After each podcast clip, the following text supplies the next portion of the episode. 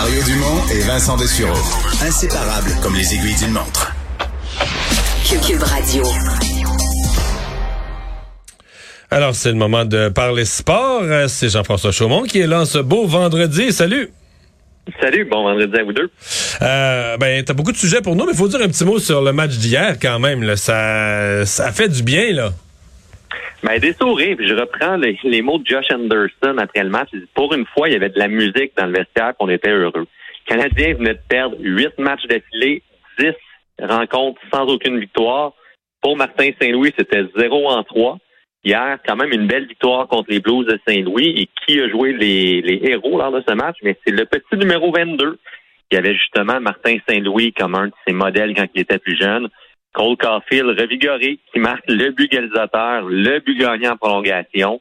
Euh, Jeff Petrie aussi qui a une belle passe sur, sur le but vainqueur. faut quand même Ouais. souligner les bons coups quand ça Non, arrive pour Jeff Petrie. Puis Byron Oui. qui marque à son 500e, c'était comme un, un peu comme un film là. Puis le Canadien qui prend l'arrière, prend l'arrière euh, à une minute de la fin, mais compte à 9 secondes de la fin. Et le but en prolongation. On aurait dit qu'hier c'était un scénario dans une année noire, là, un scénario de, de lumineux de film là. On les prend. C'est Oh. seulement une neuvième victoire du côté du Canadien, mais on sent qu'il y, y a un petit tournant avec Martin Saint-Louis. L'équipe se relance un petit peu. Il n'y a pas de miracle non plus.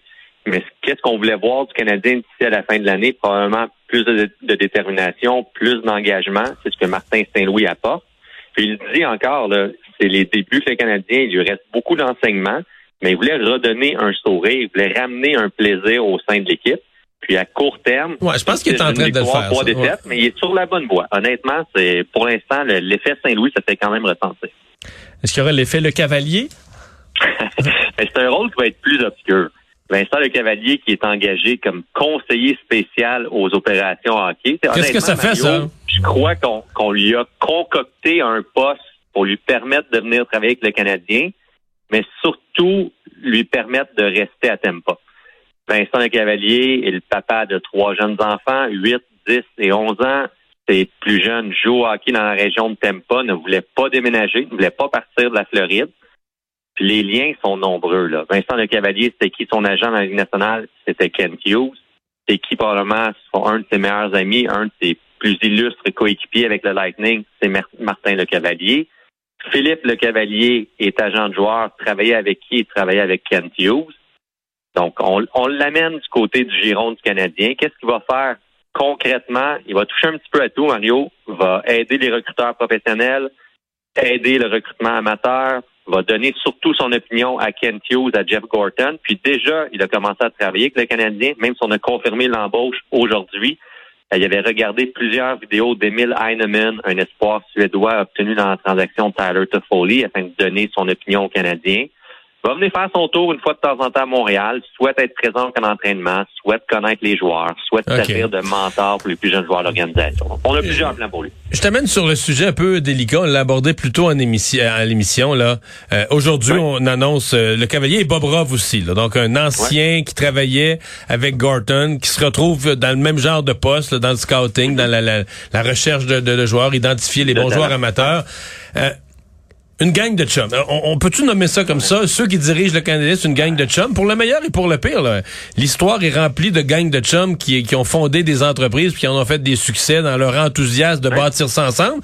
Mais en même temps, il y a un point négatif. S'il y en a un qui est incompétent, fait pas sa job, ben là, le congédiement est plus facile quand tu manges toujours ensemble et tout ça. C'est Qu'est-ce- une glace qui peut être mince. Qu'est-ce que t'en on a penses, vu toi? country clubs avec les Oilers d'Edmonton où ça a été un fiasco total. C'était l'époque Kevin Lowe, Craig McTavish, c'était les anciens T'appelles ça, t'appelles ça un country club?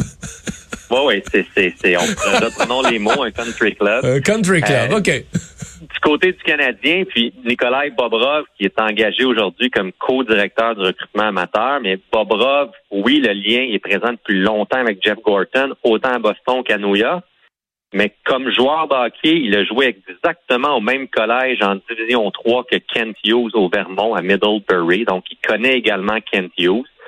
Euh, J'ai comme théorie de me dire, je vais donner la chance aux coureurs. Dans le monde du hockey, là, c'est archi présent. On va engager ceux qu'on connaît. On a posé la question directement à Vincent Le Cavalier. Comment tu sens l'idée qu'il y a tellement de liens? Est-ce que ça a été facile pour toi de travailler pour le Canadien? Est-ce que justement c'est une clique d'amis? Puis Vincent a dit, ben, je crois que c'est le contraire. Moi, j'ai la vision où je me dis, mais je connais Kent Hughes depuis 20 ans. Euh, on, on a une affinité. J'aurais pas peur non plus de le challenger, de le défier.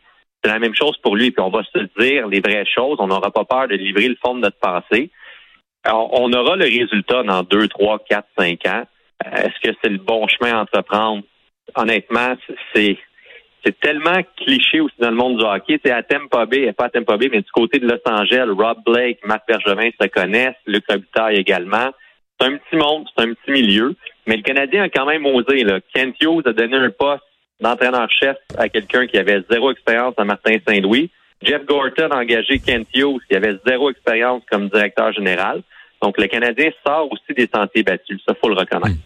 Mais il y a quand même il y a une personnalité qui me plaît à travers tout ça. Là. Tu sais, celle de Martin Saint-Louis, une personnalité de gagnant. Puis ça, on a peut-être besoin de ça à Montréal. Celle de Vincent Le Cavalier également. Ah ouais, c'est ça, ça. Bon, prochain match?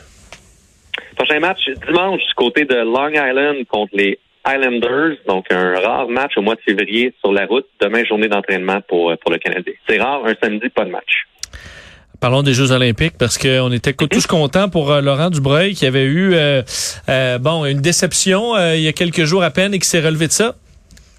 Oui, exactement. Laurent Dubreuil, qui lui, sa spécialité, c'est le 500 mètres patinage de vitesse longue piste, avait terminé quatrième. Il y avait de grandes attentes pour Dubreuil. Il rêvait une médaille d'or aux 500 mètres. Aujourd'hui, plutôt ce matin, c'était le 1000 mètres. Pas nécessairement sa spécialité, mais a déjà eu des podiums en Coupe du Monde aux 1000 mètres. Puis une belle médaille d'argent pour le Laurent Dubreuil. Donc, c'est une histoire qui se termine bien pour lui aux Jeux olympiques de Pékin.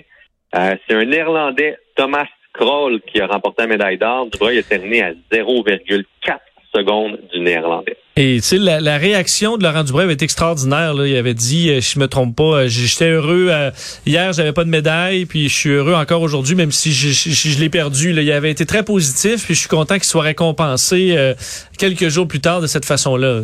Oui, absolument. Puis lui, ça a été, ça s'est terminé dans la souffrance. Le 500 mètres, c'était une fusée, mais les derniers, peut-être 100 ou 200 mètres, on le voyait patiner. C'était plus difficile pour lui, mais il disait qu'il était content de puiser, dans le fond, dans ses ressources, dans ses énergies.